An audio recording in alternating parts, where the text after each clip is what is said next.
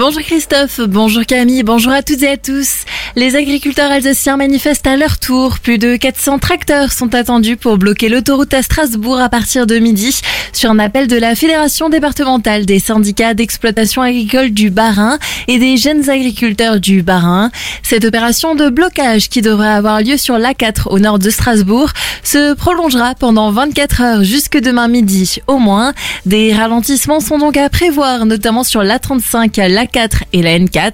Un autre rassemblement est aussi prévu demain en ville, organisé cette fois-ci par la coordination rurale. Dans un communiqué de presse envoyé hier, la collectivité européenne d'Alsace affirme d'ailleurs apporter son soutien aux agriculteurs, tout en rappelant regretter ne pas être une région à part entière et ne pas pouvoir apporter davantage d'aide aux entreprises agricoles. Autre manifestation hier à Colmar, une quarantaine de membres du personnel du service psychiatrie des hôpitaux civils s'est rassemblé hier devant l'établissement pour réclamer des mesures de sécurité. Une mobilisation qui fait suite à un incident arrivé jeudi dernier où un patient avait menacé de dégoupiller une grenade. Dans l'affaire Lina, l'adolescente disparue depuis septembre dans la vallée de la Bruche, les enquêteurs sont à la recherche de témoignages autour d'un homme de 20 ans présent à l'aire de jeu de Saulsure courant septembre 2023.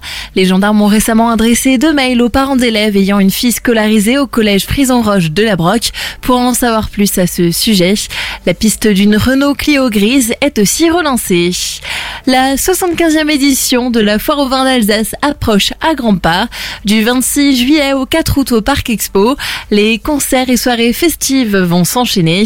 Une première partie de la programmation a été dévoilée hier matin par les organisateurs de l'un des plus anciens festivals.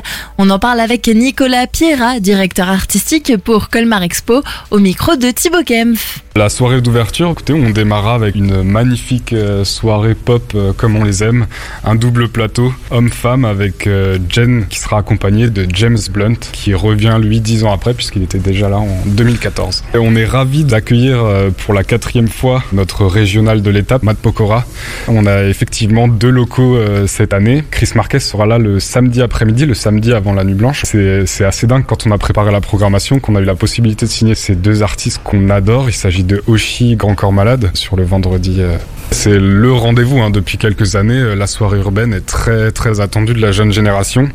Et cette année, euh, deux noms qui sont jamais venus encore à Colmar. Nous accueillerons d'abord SDM. Et il sera accompagné euh, par la venue exceptionnelle de Hamza, le rappeur belge. On est ravis de clôturer avec Louis Bertignac, puis Simple Minds ensuite. La deuxième partie de la programmation sera dévoilée au courant du mois d'avril. En attendant, les billetteries des dates connues sont déjà ouvertes. Encore à Colmar, du côté du musée Unterlinden cette fois-ci, les amateurs de courts-métrages ont rendez-vous pour une soirée dédiée au 7e art ce vendredi à 19h30.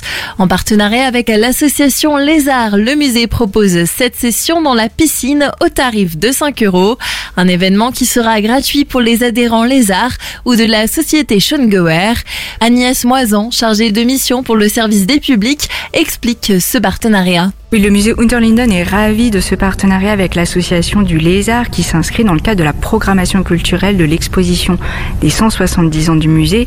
Cette programmation culturelle se veut festive, se veut interdisciplinaire et se veut également euh, accueillir les différents partenaires euh, du territoire, les différents partenaires culturels. Donc c'était tout à fait euh, naturel de se tourner vers l'association euh, Lézard qui euh, permet de diffuser des courts-métrages le 26 janvier dans la piscine. Deux sessions de visionnage d'environ une heure sont au programme avec une pause buvette en guise d'entracte. Vous pouvez retrouver toutes les informations et les modalités d'inscription sur le site musée-unterlinden.com.